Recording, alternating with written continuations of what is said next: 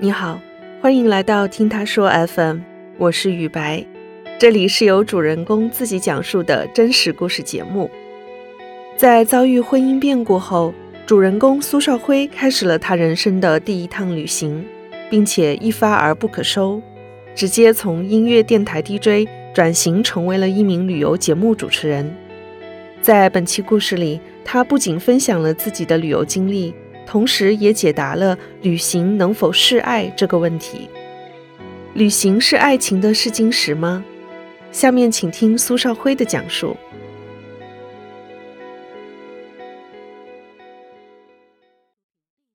Hello，大家好，我是来自番禺电台的旅游节目主持人，我叫做苏少辉。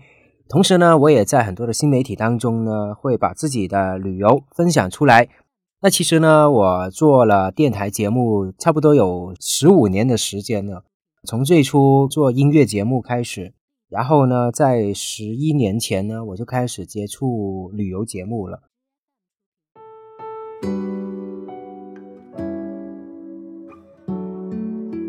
因为我那个时候处于一个人生的低谷期吧，婚姻出了一点问题，怎么也走不出来。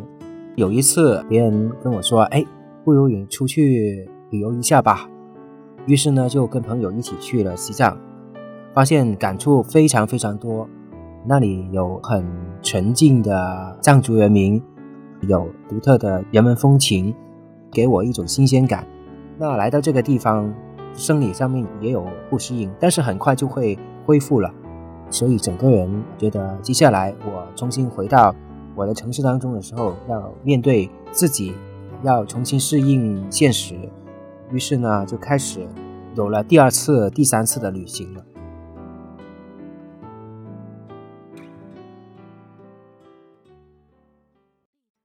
后来呢，就在一次节目的一个改版。不能够再做这个音乐主持了，于是就发现，哎，水到渠成，不如把我自己打造成为一个的旅游节目主持人吧。因为我以前做音乐节目，很多时候接触对象呢是一些歌手啊、明星啊，打交道的时候都是很客气的，哎，你好，你好，你好，你好，带塞带塞，然后就 say hi say bye 啊那种。你会看到很想见的人，就是某某歌星啊。哇，邓紫棋啊，陈慧娴啊，谭咏麟啊，李克勤啊，都见过，而且不止一次。但是见得多的话，会觉得，哎，他也不是一个高高在上的人啊，他也有味道啊，他也有口气味啊。但后来呢，会觉得啊，每一次都这样 say hi say bye，然后又不是很深交，就很难做得很出彩。所以我觉得这个方向是对的，从一个音乐节目主持人转型。转型到这个旅游节目其实是有一点困难的，因为不知道怎么跟大家玩在一起，没什么人聊我的，会觉得哎，什么旅游节目主持人啊，又不是经验很丰富。但是我觉得这是一个积累的过程，随着每一年自己出游多了，每一次都跟大家同步更新，后来就觉得哎，越来越有趣了啊。这个苏少辉呢，真的去了很多地方，真的被人家认同了。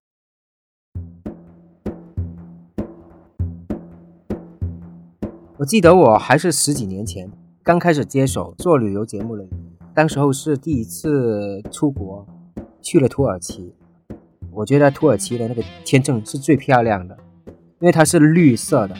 土耳其也是很特别的，它是那个突厥的语种，我也很喜欢它的花纹。到现在为止哈，我还是保留着那个签证。当时候是早上买机票，晚上飞的。然后去到那个伊斯坦布尔，我只是订了第一晚的酒店。第一天去到，然后就碰到了小偷了，就把我身上的好像两百欧，还有一些里拉的，全部骗走了。我是在那个蓝色清真寺那边啊，晚上了一个人在拍照片啊，然后有一个男的走过来跟我说。要不要跟你拍照片啊？好心啊！然后我说好啊，好啊，好啊！然后把相机给了他，他就帮我拍照片。然后从这个契机当中呢，他就不断的跟我尬聊了，邀请我，哎，不如一起去酒吧当中玩吧，dance party 啊！九点钟就开始了，快快快快！然后就上了出租车了。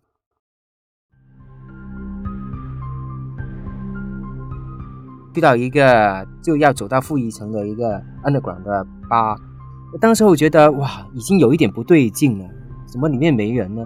只有两个中年的大妈等客人的感觉。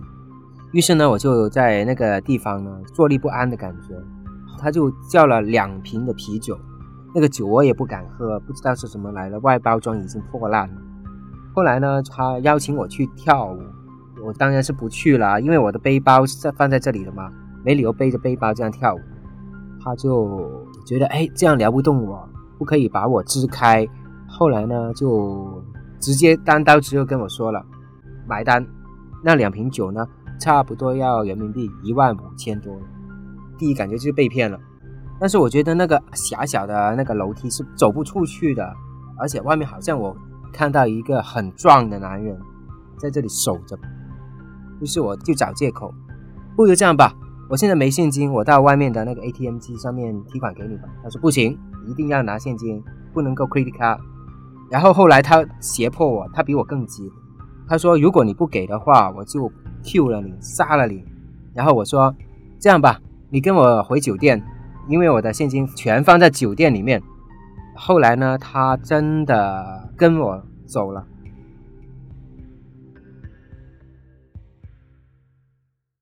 我的目的是把他引到我的酒店，然后酒店有那个监控的嘛，这个时候我就可以报警啊，因为有前台嘛。但是后来的话，我还是在车上面，在一个比较热闹的地方，把我背包上面的一些钱给了他，因为在地址上面我也很被动，不知道他什么时候放下我，又不知道我车我去哪里啊。然后他过了一段小路之后就放下我了，所以他也觉得哎，达到了他的目的。所以这个教训呢，我还是蛮深刻的。无论是男生也好，女生也好，如果独自去到一个地方的话，一定要谨慎，不要轻易相信陌生人。骗局随时都会有，大家要小心。第一天，其实我被骗了之后，心情非常非常不好，我觉得很当了啊，那怎么办？然后那天呢，在酒店呢，彻夜难眠。第二天起来的时候，我觉得不能够再这样了，因为我接下来还要在土耳其待十几天呢。所以马上调整自己的心态，既然钱都已经花出去了，不如换一个好心情。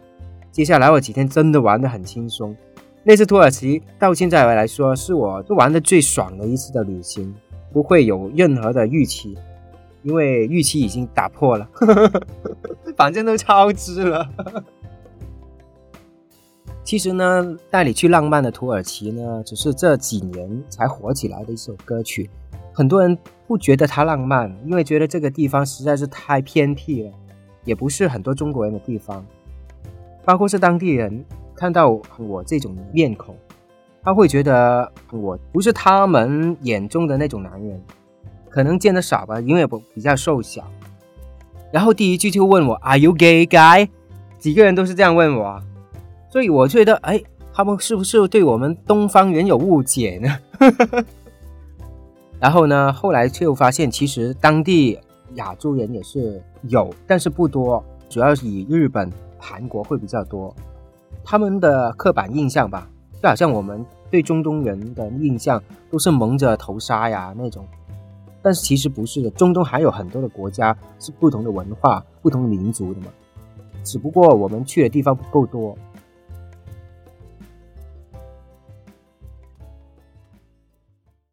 我觉得一些不是太多人去的地方呢，是有更多的故事的。记得一九年的时候，我去了一趟特别的旅行，就是去以色列，其实是冲着耶路撒冷去。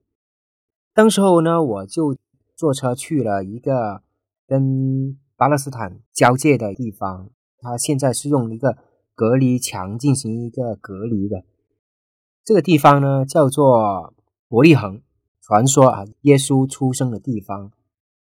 每一个宗教都希望这个地方是自己的，所以呢，这个也是一个兵家必争之地啊。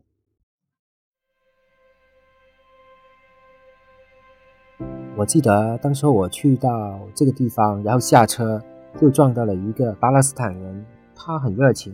首先没有问我们是来自哪里，他就跟我说这里的历史是怎么样的，啊，这个墙上面的这个告示是什么意思的？是以几十年前发生了什么事情，造成了现在的这种的冲突？他们的生活的状况是什么样？他就带我一直走那个巴以隔离墙，走了一小段。附近呢，我看到催泪弹的那个废片，还有一些是那些石头啊，反正就是两边冲突所遗留下来的一些痕迹吧。所以你会发现，来到这个地方，你跟战争是不远。我会觉得他们生活在那个地方不容易，不知道明天会发生什么事情，你不知道你的家庭在这里能不能够很稳定的建立起来，所以我觉得世界太平实在是太不容易了。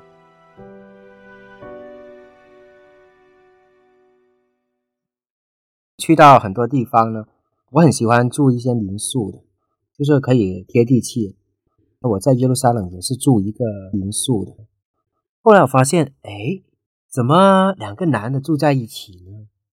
另外那个男的通常都很晚才回来的，回来之后呢，就煮东西给另外一个吃啊，这种小幸福已经洋溢出来了。住在旁边那个房间的我，都可以明显的感觉得到。再看看冰箱上面贴满了他们去世界不同地方的那个旅行的照片。都是很温馨的那种，很有爱的那种。后来我就发现，哎，原来他们是在一起的。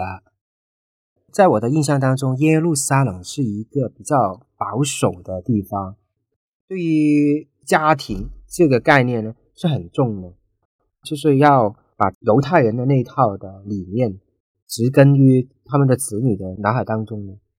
但很奇怪啊，我住的这一个民宿偏偏是。有益于当地人保守传统的那些的生活方式，我会看到他们很多时候就在一起去旅游啊，包括是那个男的很喜欢就是在不同的地方露天的地方裸拍啊，当然他是背面不是正面，他就觉得很有趣，这个是一个的行为艺术，所以有时候好像翻开了自己世界的另外一面一样。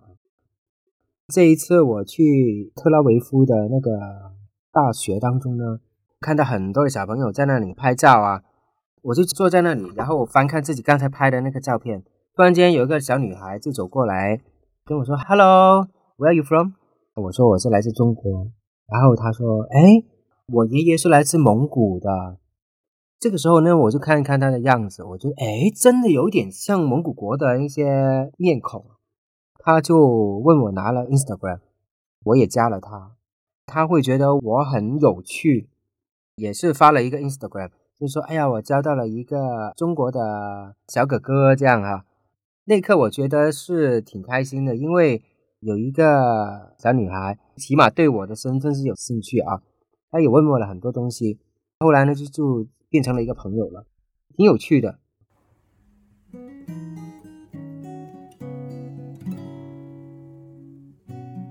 我认为，如果自己放得开的话，会在旅途当中遇到爱情的。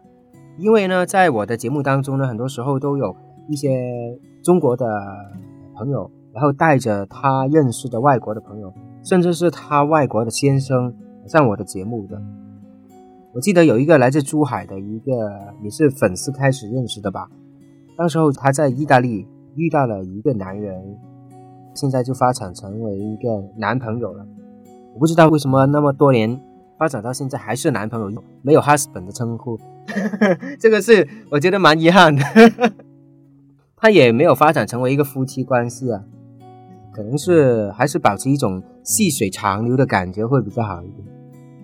我认识的一些西班牙人或者是意大利人，他们的性情是比较开放的那种，他会觉得其实自然的关系是最好的，最重要是舒服，就不要是强迫对方要。为了达到一个什么目的啊，或者是为了达到一种什么关系啊，别扭在一起。我也看到过很多的两性关系，通过旅行可能选择分手了。有的人会选择好像试婚一样啊，在这个旅行当中去尝试在一起的感觉。哎，来电了，两个人的生活方式适合了，然后回来之后就马上结婚领证，这样的情况都有的。我发现身边有很多女女孩子，她是希望自己的另外一半婚后为自己而改变，但其实这个是不可能的，因为有一句粤语就是“三水等八手”，很难改的性格。两个人一定要在一起生活过，才知道适不适合自己的。你起码要在厕所当中去感受过他在你旁边去拉屎的那种感觉，你是不是很讨厌？如果真的很讨厌的话，你怎么顶得顺呢？所以我觉得旅行是一个很好的试金石啊，试到两性关系当中最真切的一样东西。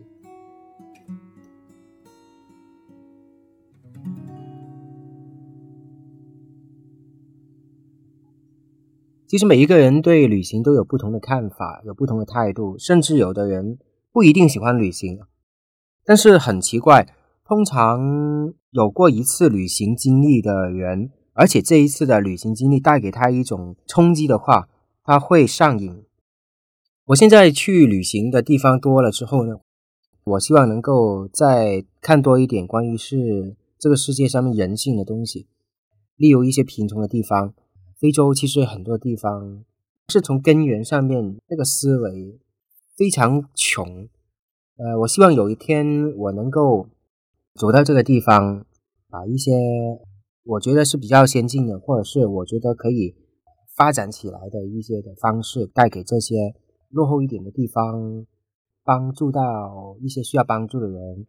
其实帮助人家也是自己去领悟人性的一个经历吧。下一步吧，我觉得我自己的人生还是比较漫长的，还是有一段路要走。希望下一个十年，我能够真的走更多的地方，去悟更多人性的东西。听完本期故事，你会想去旅行当中体验别人的生活方式吗？你又对旅途当中的爱情抱有怎样的看法呢？欢迎在评论区留言。你现在正在收听的是真人故事节目《听他说 FM》，我是主播雨白。如果你想分享你的故事，或是倾诉你的困惑，请跟我们联系。愿你的每个心声都有人倾听，每个故事都有回音。